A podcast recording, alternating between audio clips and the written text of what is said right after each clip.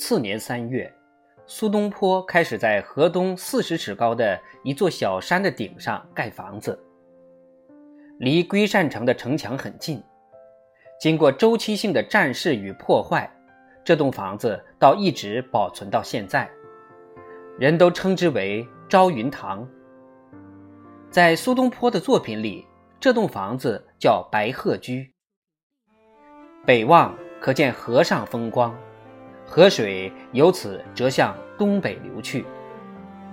这栋房子占地约半亩宽，后面为山所陷，前面地势陡然下陷。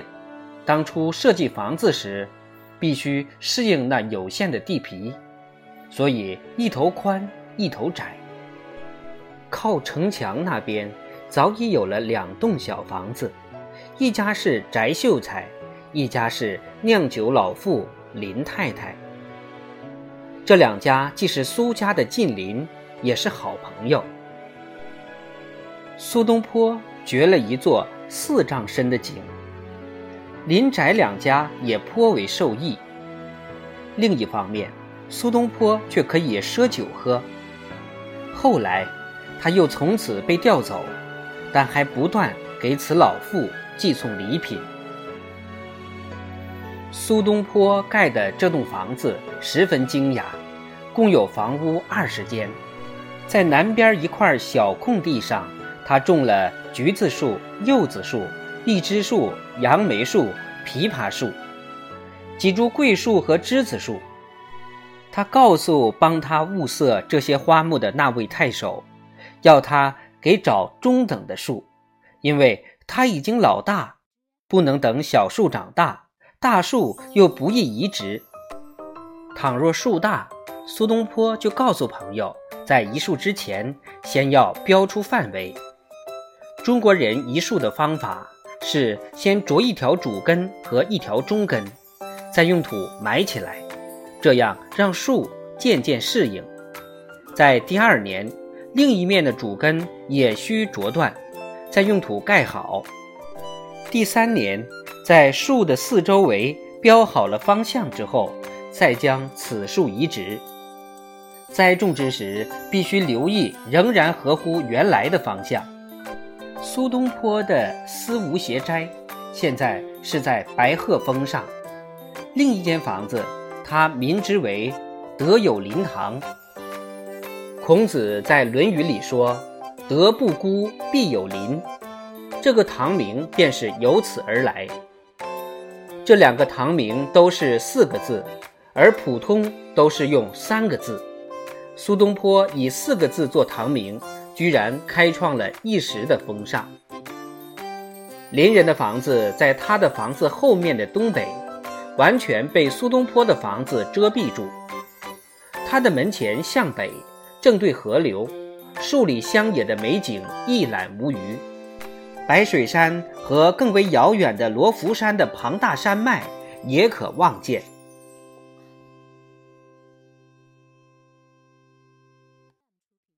房子上梁时，他写的文章描写从房子各方面所见的景色。上梁就等于奠基，是附近邻居的一件大事。所有邻居都带着鸡和猪肉前来道喜。写来供一般民众唱的喜歌，一共六节。起头都用类似“起毛了”或是莎士比亚诗里的“黑鹤”等声音。儿郎尾抛梁东，儿郎尾抛梁西。六节歌都是由东南西北四方描写风光，再加上向上看与向下看。东方山上，一个寺院依偎在乔木参天的树林之中。在春季，苏东坡享受甜蜜的春睡时，他能听见寺院传来的钟声。向西俯视，可以看见红形的桥梁横卧于碧溪之上。每逢城中太守夜间来访，他可以看见长堤上灯光明亮。在南方。老树的影子映入深深的清溪里，在他的花园中，自己种了两棵橘子树。最美的风景是在北面，河流往城镇婉转流去，正好抱山路而过。岸上附近有一个垂钓佳地，他可以一整上午在那儿消遣，忘记了时光的流逝。他祈求上苍降福，祈求农民粮食满仓，祈求海上风平浪静。乡间空气清洁，农民可以长保健康，五谷丰登。林太太能有酒赊给他喝。最后为一切朋友祈福，愿大家享福气，寿命长。但是他自己又遇到十分痛心的事。在绍圣二年，也就是一零九五年七月五日，新房子尚未竣工，朝云得了一种瘟疫。进而身亡。他们住的是疟疾区，他得的可能是疟疾。苏东坡的儿子过并未在家，出外去运木材。朝云直到八月初三才埋葬。因为他是虔诚的佛教徒，他在咽气之前还念《金刚经》上的寄语：“一切。”有为法，如梦幻泡影，如露亦如电，应作如是观。按照他的心愿，苏东坡把他安葬在城西风湖边的小山上，离一座佛塔和几个寺院不远。坟墓之后，山溪落下如瀑布，水流入湖中。坟墓在一个隐僻的所在，山坡分数条岗棱自高而下，犹如衣上的褶纹。墓后是一带大松林，站在墓旁可以看西方山岭后的尖塔，往左右两三里有几座大寺院，游客可听见黄昏的钟声与唧唧的松涛。临近寺院的僧人筹款，在墓上修了一座亭子，用以纪念朝云。埋葬了三天之后，在八月初六夜里疯狂雨暴。第二天，农人看见墓旁有巨大的足迹，大家相信是有佛来伴他同往西方乐土去了。八月九日夜里要念经超度亡魂，在典礼开始之前，苏东坡和儿子一同去细看那巨大的足迹。苏东坡对朝云的情爱不但记在墓志铭上，还表现在朝云死后不久，苏东坡写的两首诗词上。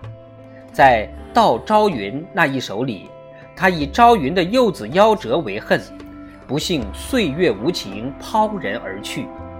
他只能送小乘佛经以慰亡魂。朝云生在世上，想是要还前世欠下他的一笔债。现在转瞬之间，他已不在，也许是进了极乐世界。佛塔距此坟墓不远。每日黄昏，他可以去听经访道，以慰沉寂。苏东坡以前曾经写过三首极其精妙的诗，即松风亭畔的梅花，足以显示他的诗才。那年十月，梅花又盛放，他写了一首词，显然是以梅花象征长眠于地下的朝云，那个象征。至为相宜，因为月下梅花一向认为是白衣仙女，隐约朦胧，绝与尘世俗态不同其格调。这首词的用语既像是写花，又像写他心爱的女人。玉骨纳愁障物，冰姿自有仙风。海鲜时浅探芳丛，倒挂绿毛腰凤。素面翻弦粉卧，喜妆不褪唇红。高情已逐晓云空，不与梨花同梦。